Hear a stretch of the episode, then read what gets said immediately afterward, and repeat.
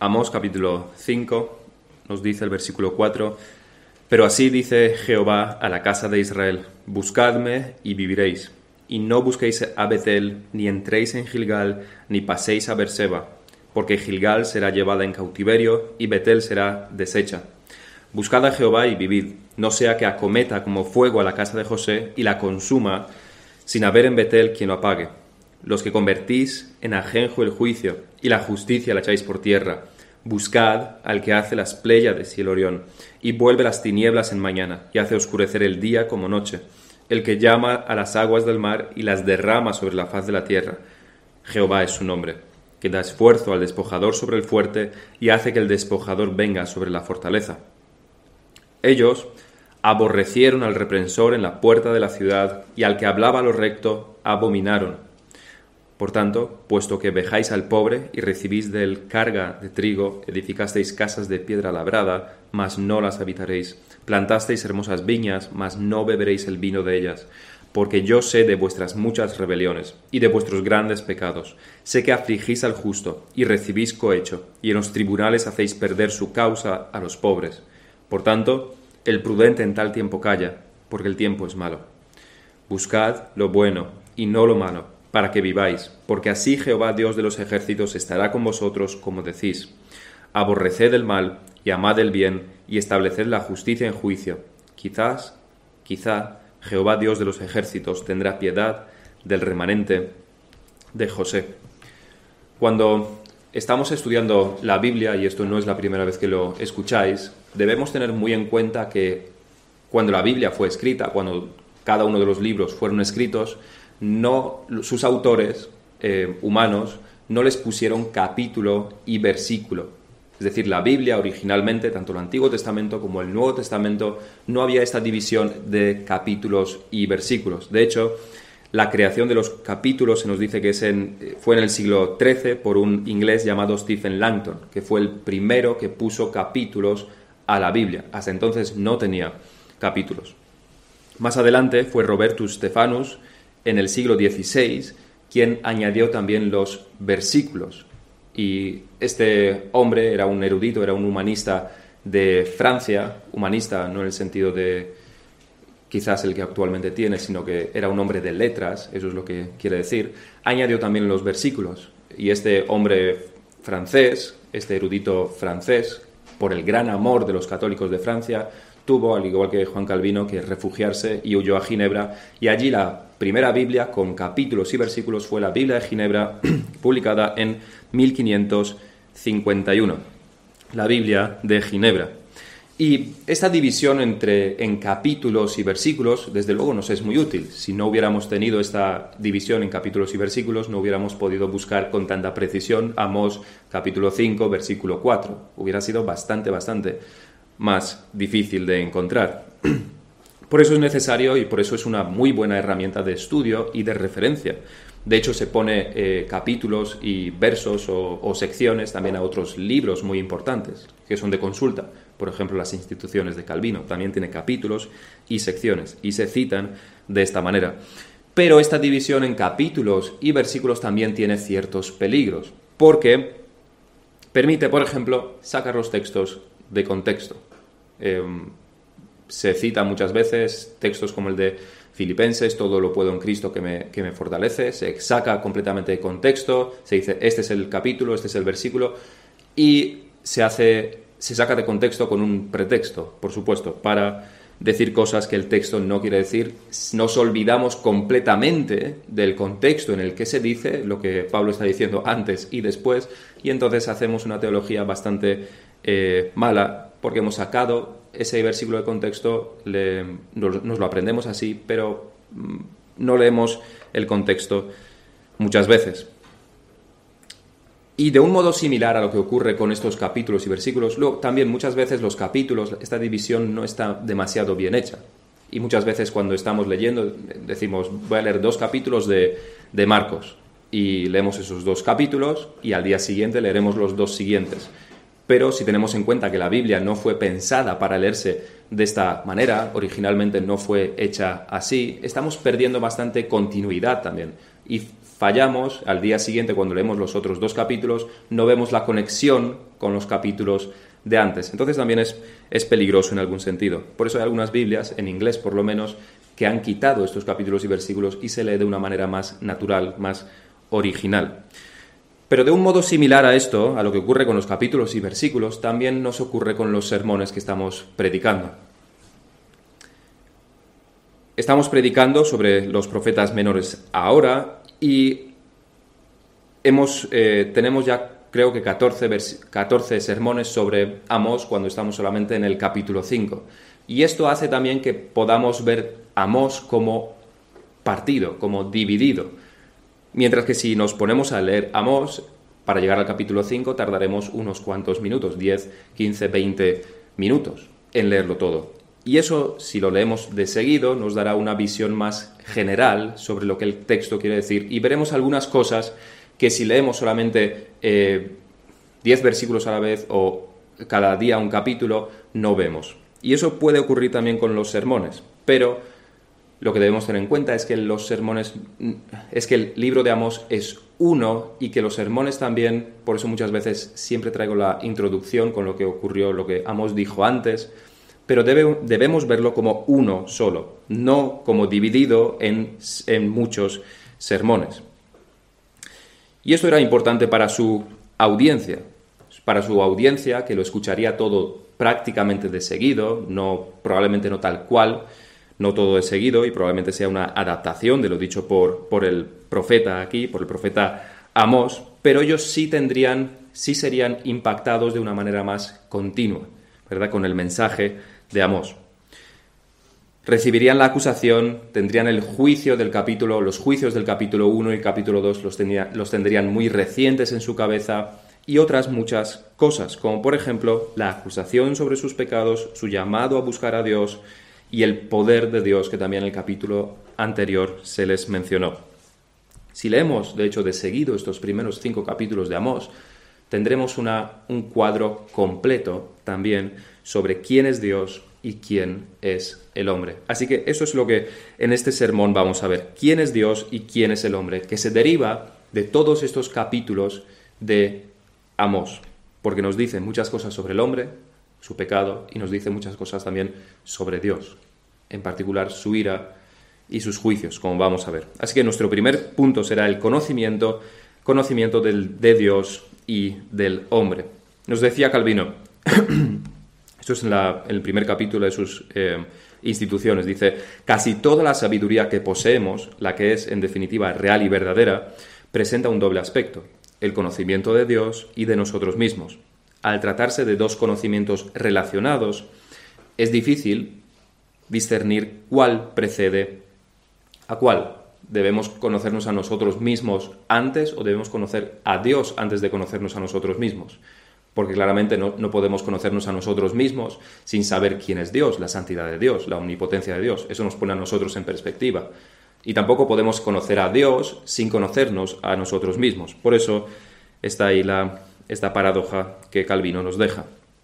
Ahora, el conocimiento que Amos quiere comunicar sobre Dios tiene mucho que ver con la relación que ellos tienen con Dios y su relación no es buena. Esto es lo que Amos les quiere comunicar sobre él. Por tanto, la imagen que Amós quiere formar en la mente de la nación de Israel no es la imagen de un Dios de amor, de un Dios bondadoso, de un Dios misericordioso. No es esa la faceta, podríamos decir, los atributos de Dios que Amós les presenta. Más bien, les presenta a un Dios todopoderoso, pero que puede usar su poder para destruir y lo hará un Dios todopoderoso que puede usar su poder para destruir y destruirá ciertamente. En el capítulo anterior, cuando les habla sobre todas las plagas que Dios les envió, como las plagas de Egipto y como la destrucción de Sodoma y Gomorra, donde su trato fue puramente de juicio, el capítulo termina así. Por tanto, de esta manera te haré, te haré a ti, oh Israel, y porque te he de hacer esto, prepárate para venir al encuentro de tu Dios, oh Israel. Porque aquí, y aquí se nos está describiendo el poder de Dios, el que forma los montes y crea el viento y anuncia al hombre su pensamiento, el que hace de las tinieblas mañana y pasa sobre las alturas de la tierra, Jehová de los ejércitos es su nombre. Esto es lo que Amós les está comunicando sobre Dios. Eso es lo que el profeta quiere que los israelitas entiendan y sepan sobre Dios.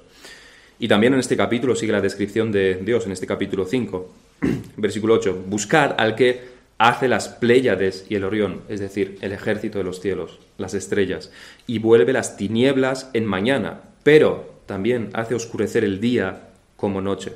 El que llama a las aguas del mar y las derrama sobre la faz de la tierra. Jehová es su nombre, que también da esfuerzo al despojador sobre el fuerte y hace que el despojador venga sobre la fortaleza.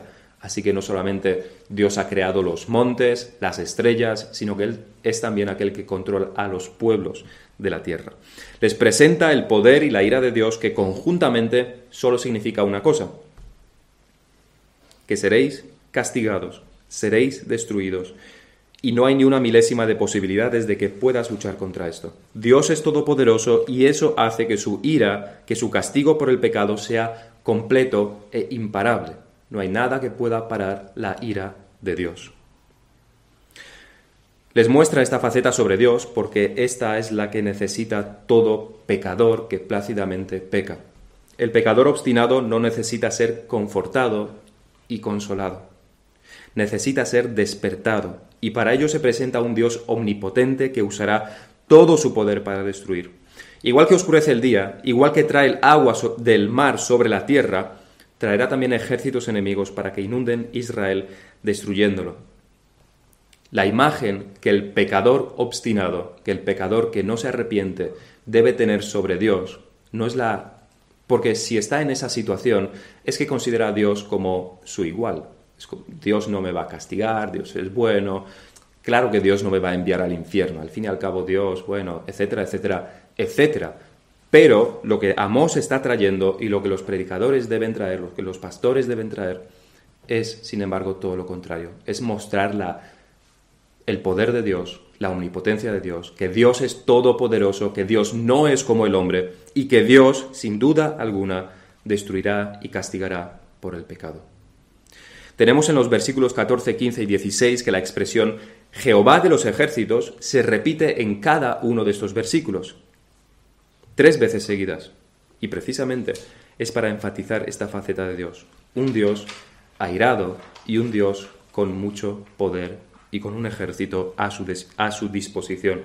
El puritano Henry Smith dice, dijo, pero nos sigue diciendo, dice, igual que el enojo de un rey despierta a muchos enemigos juntamente con él, de la misma manera el enojo de Dios pone a todas sus criaturas contra nosotros.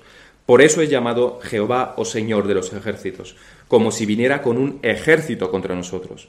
Cuando peleó contra los amorreos, el sol se puso de su parte, en Josué 10. Cuando peleó contra los sodomitas, el fuego se puso de su parte, Génesis 16. Cuando peleó contra los egipcios, el agua se puso de su parte, Éxodo 14. Cuando luchó contra los murmuradores, la tierra se puso de su parte, número, números 16 con, con Coré. Cuando luchó contra los idólatras, los leones se pusieron de su parte, en Daniel 3. Cuando luchó contra los mofadores, con Eliseo, los osos se pusieron de su parte. Segundo de Reyes 2.24. Es que todos los elementos se ponen del lado de Dios para castigar al impío. Esto es lo que el hombre pecador, obstinado en sus pecados, debe conocer sobre Dios, pero a la vez también debe conocerse a sí mismo. Aquí es donde vemos esta interrelación entre los dos conocimientos de la que Calvino nos hablaba. Los hombres no aceptan a un Dios airado porque no se conocen a sí mismos. Y no se conocen a sí mismos porque no conocen a Dios, su santidad y su ira. ¿Qué es lo que los hombres deben saber sobre sí mismos? Pues precisamente eso, que son pecadores. Eso es lo que Amós está predicando y repitiendo, argumentando para persuadirlos. Y por eso entre las entre largas descripciones de su pecado encontramos estas declaraciones sobre la ira de Dios, para que conozcan ambas realidades.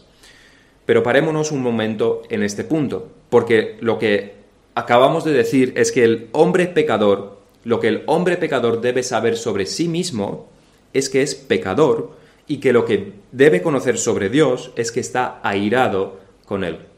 Estas dos cosas. Y esto no puede estar más diametralmente opuesto a lo que se predica hoy en día en la mayoría de los púlpitos.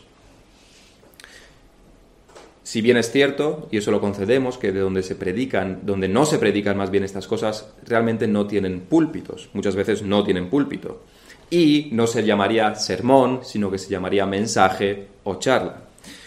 Y como apuntaba un hermano, hoy en día ni siquiera se llaman iglesias. La única, sino se llaman centros de tal o de cual. Y la única pena es que no se llamen sinagogas de Satanás, porque si no eres una iglesia, si supuestamente debe ser una iglesia, pero no te llamas iglesia, Creo que el nombre de sinagoga de Satanás pega bastante bien. Eso se lo concedemos, pero el asunto es que donde se debería predicar esto, se predica lo contrario. Investigando un poco, uno puede encontrar frases de cristianos, de pastores, de maestros, como esta. Dios te ama lo suficiente, me ama lo suficiente, nos ama a todos lo suficiente para decirte que puedes vivir tu vida como tú elijas. Maravilloso, ¿no es así? O esto, es el tiempo no solamente de creer, de creer, sino de saber que todas las cosas son posibles con Dios y que tú eres su favorito. Eres bendecido y muy favorecido, profundamente amado y simplemente estás bien. No necesitas ningún cambio, estás bien. Eso es lo que se predica hay una confusión enorme sobre Dios, sobre el hombre y sobre las escrituras. Los versículos se sacan de contexto, el amor se aplica a los impíos cuando las escrituras lo aplican a los salvos explícitamente, directamente se ignora gran parte de la Biblia y se confunde todo lo demás. Por ejemplo, creo que no estoy equivocado si digo que uno de los argumentos de los que simplemente no entiende, no entiende ni las escrituras, ni la salvación, ni el amor de Dios, uno de sus argumentos, que son los de las citas de antes, es que Jesús fue muy bueno y Jesús aceptó a los pecadores. Entonces nosotros no podemos hablar de pecado, entonces nosotros no podemos condenar, no podemos, no debemos condenar. Jesús recibió a los pecadores, los amó. No rechazó a las rameras y a los publicanos, sino que los trató con compasión. ¿Ves el amor de Dios hacia los hombres, hacia lo que los hombres consideran lo peor de la sociedad, cómo Dios está aceptando aquello que, aquello que los hombres rechazan. ¿Ves el amor de Dios? Entonces nosotros debemos actuar igual. Pero si se argumenta así, o se hace por ignorancia o se hace por malicia. Es decir, o por estupidez o por embaucar. Cuando hablamos de la ira de Dios sobre los hombres, estamos hablando sobre aquellos que no obedecen a Dios aquellos que no quieren someterse a Dios, aquellos que no quieren venir con fe y arrepentimiento a Cristo para postrarse delante de Él implorándole perdón a través de su sangre. Para los que sí hacen esto, los que sí tienen fe, los que sí se arrepienten de su pecado, solo hay perdón de Dios y aceptación. Y el amor de Dios fluyendo con más intensidad que el agua de un embalse lleno después de ponerle explosivos a la represa. Así es el amor de Dios para aquellos que se arrepienten. Pero un gran pero. Los que no se arrepienten solo encuentran condenación y juicio, y la ira de Dios está sobre ellos. Este versículo de Juan 3 no se suele citar demasiado, que la ira de Dios está sobre ellos, continúa estando sobre ellos si no creen. Pero volviendo a lo de antes, la estupidez o la ignorancia. Estos hombres no tienen la capacidad suficiente o no quieren para identificar quiénes son los fariseos y quiénes son las prostitutas. Y no quieren averiguarlo. Las prostitutas y los publicanos se arrepintieron, por eso vinieron a Cristo, y, y Jesucristo los recibió. Los fariseos no se arrepintieron, y la ira de Dios estuvo sobre ellos. En Mateo 21:32 dice el Señor mismo, porque vino a vosotros Juan en camino de justicia y no le creísteis, pero los publicanos y las rameras le creyeron. Y vosotros, viendo esto, no os arrepentisteis después para creerle. Así que los grupos son un poco diferentes a lo que se predica normalmente. Los grupos son aquellos que se arrepienten y ellos son aceptados y tienen el amor de Dios, y aquellos que no se arrepienten y no creen en el Señor Jesucristo, y aquellos tienen la ira de Dios sobre ellos. Y la ira de Dios sobre ellos se ve en las palabras que estábamos leyendo del Señor Jesús. Hay de vosotros, escribas y fariseos, hipócritas, porque recorréis mar y tierra para hacer un prosélito, y una vez hecho lo hacéis dos veces más hijo del infierno que vosotros. Es decir, vosotros sois hijos del infierno, pues vuestros prosélitos, vuestros seguidores son doble hijos del infierno. Hay de vosotros, guías ciegos, insensatos y ciegos, necios y ciegos, guías ciegos que coláis el mosquito y tragáis el camello. Hay de vosotros, escribas y fariseos hipócritas, porque sois semejantes a sepulcros blanqueados. Serpientes, generación de víboras, ¿cómo escaparéis de la condenación del infierno? Esto es la ira de Dios sobre el obstinado, sobre el no arrepentido. Esto es lo que los fariseos necesitaban escuchar mientras que los, las prostitutas, las rameras y los publicanos necesitaban escuchar sobre el amor de Dios porque venían con humildad delante de Él. Los supuestos, los supuestos cristianos, sobre todo los supuestos pastores y predicadores que predican algo distinto al arrepentimiento, que no hablan del pecado, sino solamente del amor de Dios, son estos fariseos modernos. Porque al igual que los fariseos, no se arrepienten ni predican el arrepentimiento. Al igual que los fariseos atraen a muchos, predican a muchos, ganan muchos seguidores, pero solo para hacerles dos veces más hijos del infierno que ellos, porque no hay arrepentimiento. Son una fábrica de hipócritas, son maquinarias que trabajan sin parar, que sus hornos no tienen descanso y el producto de su trabajo son hombres y mujeres que se creen cristianos y dicen, cantan, gritan, Señor, Señor, pero que no hacen la voluntad de Dios que no hay ningún cambio en sus vidas, no hay un abandono de pecados, no hay una disposición a obedecer a Dios, a hacer su voluntad. Porque no es eso lo que se les ha enseñado, nunca se les ha enseñado. Por la frase que antes os decía, Dios te ama lo suficiente, me ama lo suficiente, nos ama a todos lo suficiente para decirte que puedes vivir tu vida como tú elijas. No hay necesidad de arrepentimiento, no hay necesidad de un cambio en tu vida. No tienes que dejar nada. Tú eliges cómo vivir tu vida. En fin, para este Señor, todos los calificativos que el Señor Jesús les dijo a los fariseos se le podría aplicar, pero creo que con uno es suficiente. Guía ciego, guía ciego. En nuestro segundo punto vamos a ver en más detalle este asunto de los pecados del hombre, los pecados de Israel, porque como ya hemos repetido muchas veces, no se trata solamente de tener una visión general, un sentimiento general de nuestra pecaminosidad, de que somos pecadores, y ya está. Hace falta, eso hace falta desde luego, pero esa debe ser la conclusión después de haber meditado sobre nuestros pecados particulares.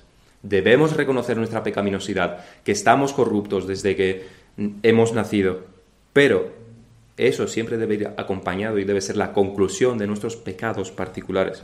Y a esto les llevamos a que se miren en el espejo de la ley, a que vean sus pecados. Quiere presentarles la realidad y la realidad es que son pecadores. Esa es la realidad. Y por supuesto sus pecados atentan contra las dos tablas de la ley. Atentan directamente contra Dios y atentan contra el prójimo. Primeramente, atentan contra Dios a través de una falsa adoración. Esos son los pecados de Israel. Primeramente, una falsa adoración. Es lo que Amós continuamente les repite. Y no solamente Amós, sino que todos los demás profetas también. Porque su pecado particular, más grande, desde el cisma de Israel. Instauraron los becerros en Dan y en Betel y se, y se prostituyeron tras dioses falsos. Pero ese no era su único pecado en cuanto a la adoración. El versículo 5 leíamos, y no busquéis a Betel, ni entréis en Gilgal, ni paséis a Berseba, porque Gilgal será llevado en cautiverio y Betel será deshecha. Lo curioso de todos estos lugares, que eran sus lugares de culto, donde ellos iban a sacrificar y donde traían sus diezmos, lo curioso es que todos fueron muy relevantes para el pasado de Israel.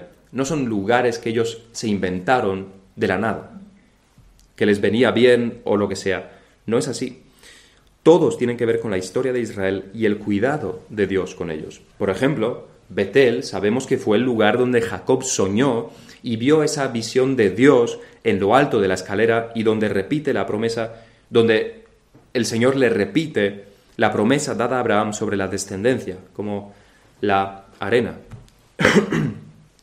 y Jacob, el patriarca, llamó a ese lugar Betel, que significa casa de Dios. Dijo que era la puerta del cielo, y la piedra sobre la que durmió la alzó por señal y derramó aceite encima de ella. Casa de Dios la llamó. Gilgal fue desde luego también importante en la historia de Israel. Allí cruzaron el Jordán antes de la victoria de Josué contra Jericó. Y del Jordán, por indicación explícita de Dios, tomaron doce piedras y según el mandato de Dios las pusieron por señal para las generaciones venideras.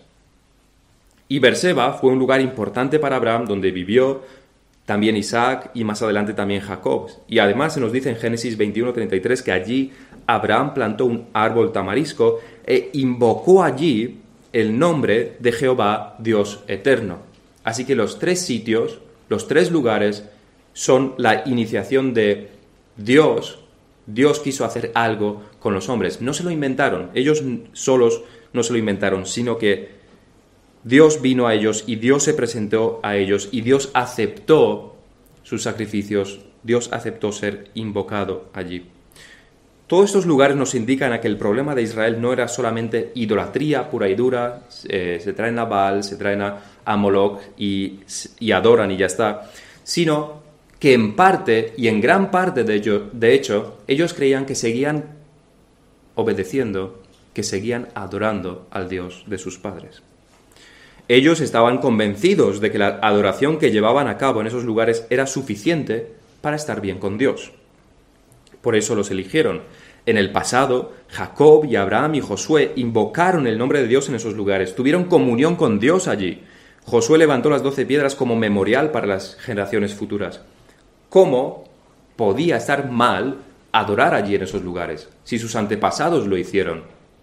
Los patriarcas lo hicieron. Y a lo que todo esto nos lleva es a saber que hay dos maneras de adorar incorrectamente a Dios. Tampoco es la primera vez que lo escucháis. Pero debemos tenerlo muy claro en nuestras mentes, debemos tenerlo sistematizado en nuestras mentes. Hay dos maneras de adorar incorrectamente. La primera manera de adorar incorrectamente a Dios es tener una adoración externa correcta, tal como Dios pide, todos los elementos en orden, todo lo externo hecho con precisión y a la perfección siguiendo al pie de la letra los principios y mandatos de las Escrituras. Pero fallando en un punto, tener un corazón malo, un corazón alejado de Dios. Estar viviendo en pecado. Adorar a Dios externamente, sí, todo lo bien que quieras, pero internamente estar alejado de Dios. Esto es la primera manera de adorar incorrectamente. Y esto es condenado muchas veces en las Escrituras, como en Isaías 29:13. Dice pues el Señor, porque este pueblo se acerca a mí con su boca y con sus labios me honra, pero su corazón está lejos de mí, y su temor de mí no es más que un mandamiento de hombres que les ha sido enseñado. Y, desde luego este versículo de Isaías, a lo que a mí por, por lo menos me recuerda, es por ejemplo a todas esas iglesias reformadas, eh, en Rumanía hay bastantes, en el norte de Rumanía, en Hungría, porque la iglesia oficial era la reformada, donde tiene una adoración correcta, donde supuestamente tiene a todos los maestros del pasado correctos, pero sin embargo están completamente muertas. Y se parece bastante a esto, un mandamiento de hombres que les ha sido enseñado. Lo hacen solamente por cultura. También pasa con los luteranos, con los luteranos en, en Alemania y en otros sitios también. La adoración es todo lo que correcta que quieras, es todo lo reverente que quieras, lo solemne que quieras, pero lo hacen por tradición y nada más. Su corazón está lejos de Dios. Esta es la primera manera de adorar incorrectamente y debemos tener cuidado nosotros mismos de no caer en esto. Y no caeremos con la ayuda solamente del Señor. Pero hay una segunda manera de adorar incorrectamente y es no seguir los principios y mandatos en la adoración. Hacerlo con todas las buenas intenciones del mundo, pero no hacerlo según las escrituras. De lo que Amós les está acusando en estos versículos no es solamente de que, que deben ser sinceros delante de Él, que también, sino también que deben cambiar totalmente su adoración. No vayáis a esos lugares. No vayáis. No vayáis al Gilgal. No vayáis a Berseba no vayáis a Betel, porque Dios no os pide eso. Ese es el ejemplo de los hijos de Aarón también, que solamente fallaron en un punto y que parecía sin importancia, y sin embargo su adoración no fue aceptada. Trajeron fuego extraño y fueron muertos al instante. También tenemos el, ejemplo de Ucías con el rey David. A esto apuntaba Amós también en el versículo 4, en el capítulo 4, cuando les decía, Id a Betel y prevaricad, aumentad en Gilgal la rebelión, y traed de mañana vuestros sacrificios y vuestros diezmos cada dos días, cada, cada tres días. Y no les está diciendo que están sacrificando a dioses falsos. Probablemente se lo estaban sacrificando y trayendo los diezmos a Dios mismo. Pero solamente estaban aumentando la rebelión. Solamente estaban prevaricando allí porque Dios no se lo pedía. Da igual lo que hicieran, sus esfuerzos y sus buenas intenciones. Si allí adoran a Dios, en Betel y Gilgal y Berseba, Dios jamás aceptará sus sacrificios, jamás aceptará esa adoración. La pregunta, por supuesto, es ¿por qué? ¿Por qué Dios no acepta la adoración en esos lugares si claramente sí aceptó la adoración de Abraham y Jacob? ¿No significa Betel, casa de Dios? ¿Cómo entonces puede estar mal adorar allí? La respuesta es, por supuesto, muy simple. Dios solo escogió un lugar para adorar. Deuteronomio 12, versículo 10. Mas pasaréis el Jordán y habitaréis en la tierra que Jehová vuestro Dios os hace heredar, y Él os dará reposo de todos vuestros enemigos alrededor, y habitaréis seguros. Y al lugar que Jehová vuestro Dios escogiere para poner en él su nombre, allí, en ese lugar, allí llevaréis todas las cosas que yo os mando vuestros holocaustos, vuestros sacrificios, vuestros diezmos, las ofrendas elevadas de, elevadas de vuestras manos y todo lo escogido de los votos que hubierais prometido a Jehová. Cuídate, versículo 13. Cuídate de no ofrecer tus holocaustos en cualquier lugar que vieres, sino que en el lugar que Jehová escogiere, en una de tus tribus, allí ofrecerás tus holocaustos y allí harás todo lo que yo te mando. Se dice cinco, seis, siete veces la misma cosa se les repite en esos versículos. Allí, solamente en ese lugar, solamente en ese lugar. Ahora, ¿qué significa esto? Leemos esto en Deuteronomio, en la ley de Moisés. ¿Qué significa esto para nosotros? Y por lo menos, lo primordial, la conclusión a la que debemos llegar es que significa algo. Significa algo. No es nada, no podemos simplemente ignorarlo como si no tuviéramos nada que ver con todo esto. ¿Verdad? Son las escrituras útiles para enseñar y para redarguir. Algo significan, algo podemos sacar de esto. Sabemos que la adoración ya no debe ser en ese monte o en ese lugar o en el templo, y Dios lo ratificó destruyendo el templo hace casi dos mil años. Sabemos que ya no debemos traer becerros para sacrificar. Entonces, ¿qué es lo que podemos aprender? ¿Cuál es el principio? Aquí.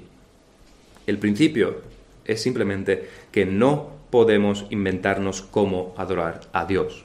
Y eso fue cierto para los, para los israelitas en su contexto, con, su, con el templo, con los sacrificios, y eso es cierto para nosotros aún hoy en día. No podemos inventarnos cómo adorar a Dios.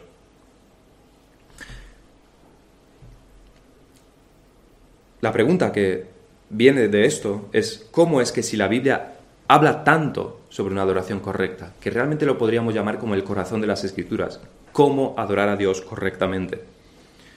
¿Cómo es que se ignora tanto en nuestros días el tema de la adoración? Pero no es solamente en nuestros días, por supuesto, no pensemos que esto es algo nuevo, que solamente se da ahora. Es que ese fue el error católico y lo sigue siendo también. Muchas veces hemos repetido que la reforma fue una lucha por la adoración, por recuperar la adoración verdadera lejos de las invenciones de la Iglesia católica romana. Lutero luchó sobre todo en cuanto a la doctrina de la justificación, pero después los demás reformadores llevaron la lucha a reformar toda la adoración. Esa, esa fue la lucha, recuperar la adoración verdadera. Y porque la adoración es un asunto tan importante, por ello también Satanás la ataca con tanta fuerza. Y por eso el cristianismo evangélico de nuestros días ha perdido el rumbo totalmente, por los ataques de Satanás. O no es que haya perdido el rumbo, es que en vez de ser guiados por las escrituras, son guiados por el mundo. El capitán ha sido depuesto y el mundo manda. Sin ninguna preocupación sobre lo que Dios dice de cómo debe ser la adoración la que es una de las preocupaciones principales de la Biblia, la adoración, simplemente se ha desvanecido en las iglesias. No existe. Hay un hueco, eh, hay un agujero negro que se ha comido todo el tema de la adoración. No se habla sobre eso. La adoración en el espíritu y en verdad se ha sustituido por una adoración completamente sensorial. Música alta, emociones que te ponen la piel de gallina, melodías que te hacen llorar, movimientos y gestos, juego de luces, cantar casi gritando hasta que te duele la garganta. Una adoración completamente sensorial. Lo que vemos con los ojos, lo que escuchamos con nuestros oídos, lo que hacemos con nuestros cuerpos, puramente sensorial. Lo que sentimos. Sensorial, no espiritual. Y donde la doctrina y la verdad, por supuesto, brillan por su ausencia. Pero ese, el de la adoración, no era el único pecado de Israel. Si la primera tabla de la ley la desecharon, no hicieron menos con la segunda. No había justicia. El más fuerte atropellaba al más débil. Este es su segundo pecado, la injusticia. El sistema judicial estaba corrupto hasta los tuétanos. Todo funcionaba con influencias y con poder y con dinero. No había nada que pudieras obtener, no había nada que no pudieras obtener si estabas en el sistema. No había tierra ajena que no podías despojar si pertenecía a los pobres. Los que convertís en ajenjo el juicio y la justicia la echáis por tierra, nos decíamos. La justicia, que se supone que debería aliviar como el agua refresca en verano, como quita la sed, la han convertido en pura amargura. Todo aquel que busca justicia no es aliviado, sino asqueado, vomita, tras probar su justicia. En vez de tener a la justicia en un pedestal, dándole honor, guardándola como si fuera un tesoro, en vez de eso lo que hacen es escupirla y tirarla al suelo. Metafóricamente es como si viéramos a los dirigentes de nuestro país escupir la estatua de, de la justicia cada vez que pasan por al lado de una. Que probablemente lo hagan en sus mentes, no lo dudo. El pobre en esa sociedad es solamente un medio para hacerse más rico, no el pobre, sino que los otros, los ricos, que se hagan más ricos, porque pueden. Un instrumento, los pobres son un instrumento para servir a los demás, a los ricos. No es un individuo con los mismos derechos que tú y que con el mismo valor que tú delante de Dios, sino un trapo para usar y tirar. Y si lo rompes, no pasa nada. Puesto que dejáis al pobre, decíamos, y recibís de él carga de trigo, los saquean a través de impuestos. Carga de trigo se puede traducir también como impuestos. Los saquean a través de impuestos y se ríen de las dificultades que pasan. Os confieso que he pensado muchas veces, seriamente, que nuestros gobernantes hacen esto mismo mientras están en sus mariscadas o en sus sofás de miles de euros, de sus palacetes, y todos pagados con nuestros impuestos. Se ríen, pero la situación es tan grave que cualquiera que ame un poco su vida, cualquiera que quiera tener una oportunidad de prosperar en vez de ser pisoteado, simplemente debe callar. Si en algo amas tu vida, calla. Versículo 13. Por tanto, el prudente en tal tiempo calla, porque el tiempo es malo. Y esto me recuerda a una obra de, de ficción, aunque probablemente muy inspirada esta obra en la realidad, sobre los cárteles de droga y la corrupción de México como todos los policías estaban corruptos y colaboraban con los narcotraficantes. Y como una vez un jefe de policía recién llegado quería cambiar las cosas. No quería aceptar los sobornos. No quiso aceptar mordidas. Y al no poco tiempo lo encontraron muerto con 70 varas en el cuerpo. Vive, decían, vive, cobra tu mordida y deja vivir. Era el lema de la policía. Y en una situación muy parecida está Israel, corrupto. Sé que afligís al justo y recibís cohecho, y en los tribunales hacéis perder su causa a los pobres. No es que haya hombres malos, que siempre ha habido y habrá en todas las sociedades. Ese no es el problema. El problema no es que haya delincuencia. El problema es que el, el sistema colabore con la delincuencia, que se fomente la injusticia desde los poderes tanto que cualquiera que quiera cambiar las cosas es, silenciado de inmediato. Todo el sistema corrupto, las leyes son corruptas. Versículo 10, ellos aborrecieron al reprensor en la puerta de la ciudad y al que hablaba lo recto, abominaron. No es que no hubiera hombres que protestaran en contra del sistema corrupto, lo sabía. Pero acabaron mal, odiados por todos, los del poder.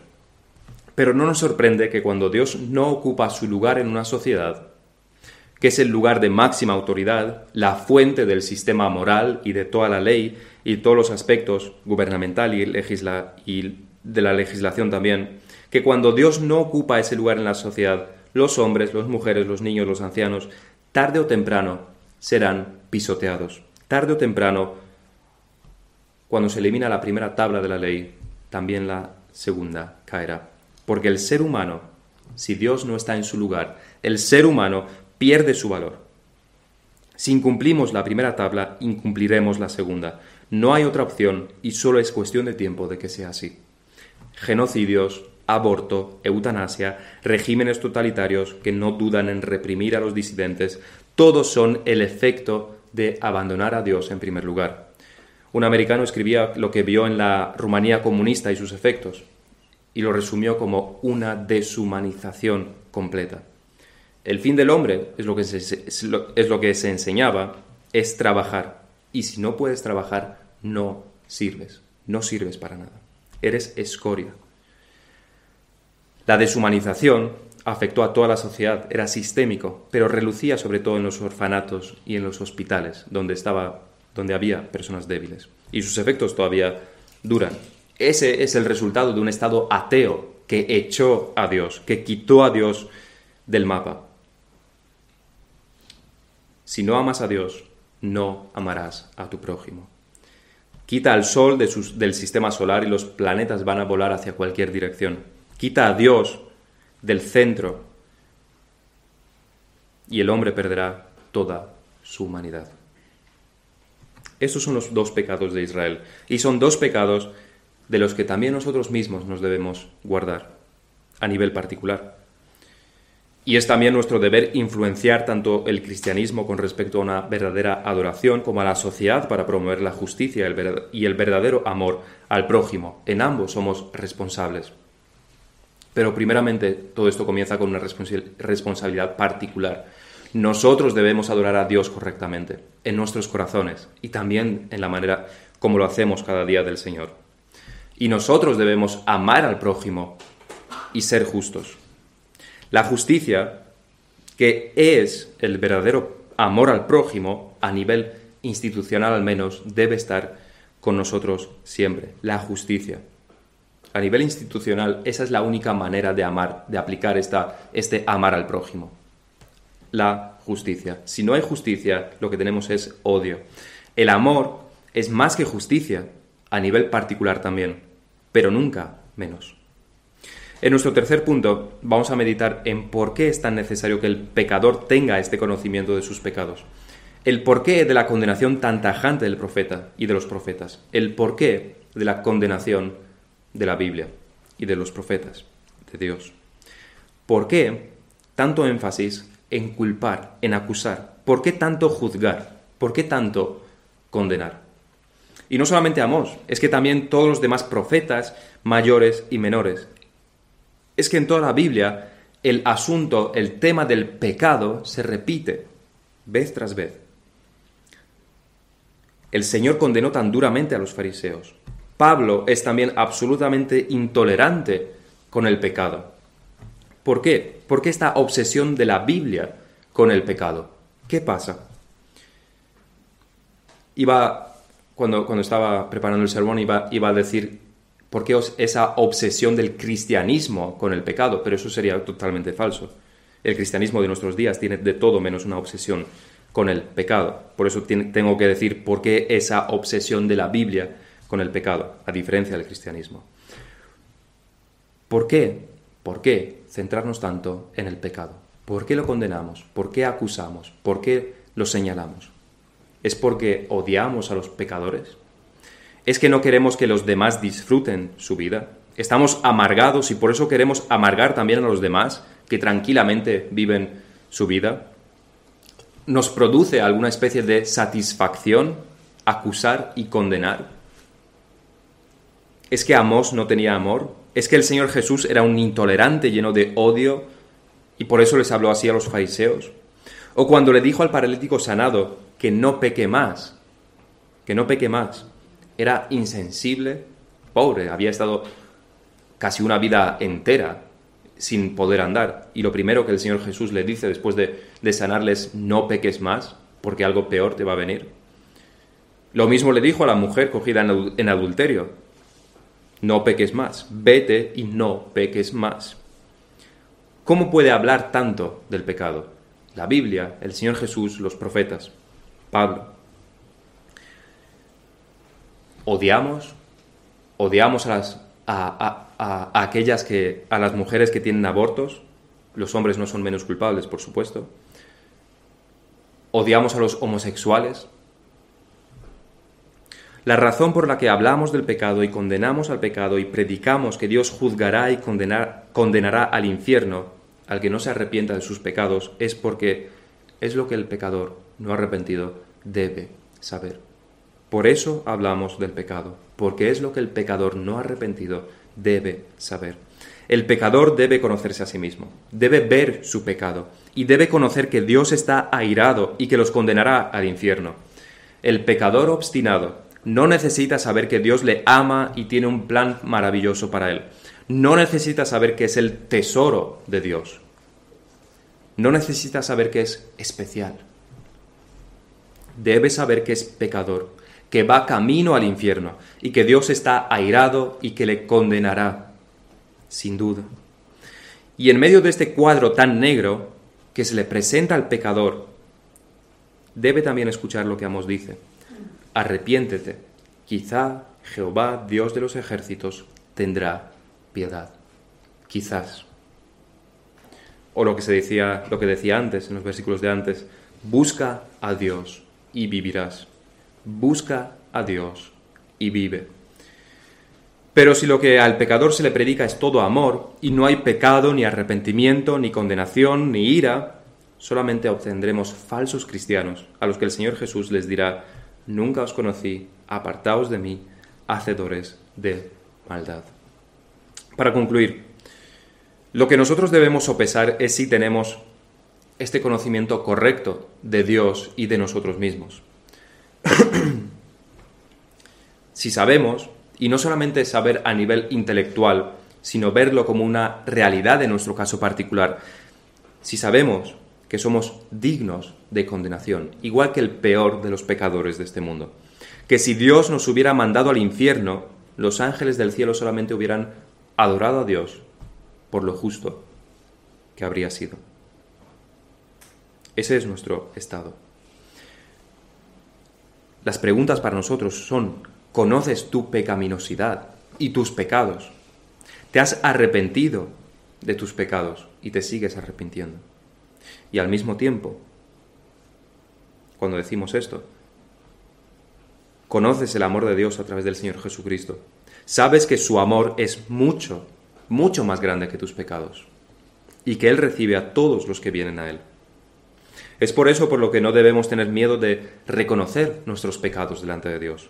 No debemos tener miedo de reconocer delante de Dios nuestros pecados, los más ocultos, nuestros pensamientos más oscuros, nuestras actitudes que solamente nosotros conocemos. No debemos tener miedo de venir delante de Dios y de humillarnos delante de Él. No debemos tener miedo, ninguna clase de temor, de descubrir nuestros, nuestra maldad delante de Él de presentarnos delante de Él como lo que somos, pecadores patológicos. No encubramos nuestros pecados delante de Dios. Si nunca has venido delante de Dios como un miserable que merece su condenación, debes hacerlo pronto. Y hazlo sin miedo, porque Dios nunca echa fuera al que se humilla. Mata tu orgullo, destruye tu soberbia, ven delante de Él como el gusano merecedor del infierno que eres. Y cuando hagas esto, cuando te humillarás, cuando te humilles delante de Dios, Él te enaltecerá, Él te convertirá en su hijo, en su hija, y cambiará tus ropas sucias y hedientas por ropas blancas y con una corona de príncipe. Este es el hombre, ese somos nosotros, pecadores, y ese es Dios. Pero al mismo tiempo, eso es lo que nosotros podemos ser, hijos de Dios, hijos de este Dios de los ejércitos, hijos de este Dios altísimo, de este Dios glorioso y santo. Y así es como también veremos a Dios como realmente es. No solamente su ira, no solamente su justicia, sino también veremos su amor, su misericordia. Y todos sus atributos serán, nos podremos gozar en todos sus atributos y especialmente y específicamente en su santidad. Todo esto si venimos delante de Él con arrepentimiento. Vamos a terminar en oración. Padre nuestro que estás en los cielos, delante de ti venimos en este, en este día y te damos gracias por tu palabra. Te damos gracias porque tú nos muestras cómo somos realmente. Sabemos que nuestro corazón es engañoso y que por nosotros mismos, mirándonos solamente a nosotros mismos, sin el conocimiento de tu palabra, nunca podríamos llegar a comprender la magnitud de nuestra pecaminosidad, la gravedad de nuestros pecados. Nunca podremos, habríamos podido entender tampoco quién eres tú, tu santidad, tu omnipotencia, tu justicia, tu ira, y tampoco hubiéramos podido comprender tu gran amor porque realmente excede a nuestro entendimiento. Pero te pedimos para que tú nos ayudes a que te conozcamos cada vez más, a que conozcamos, te conozcamos a ti en todos tus atributos, a que te conozcamos a ti a través de cómo tú has obrado a lo largo de la historia y también en cómo obras con nosotros, porque vemos tu amor, tu gran amor, vemos todas las bendiciones que tú nos das y vemos el sacrificio más grande también, el, la muestra de amor más grande que tú nos diste, que es el Señor Jesucristo, que murió por nuestros pecados y resucitó para nuestra justificación. En su nombre oramos y en su nombre también te pedimos ayuda. Amén.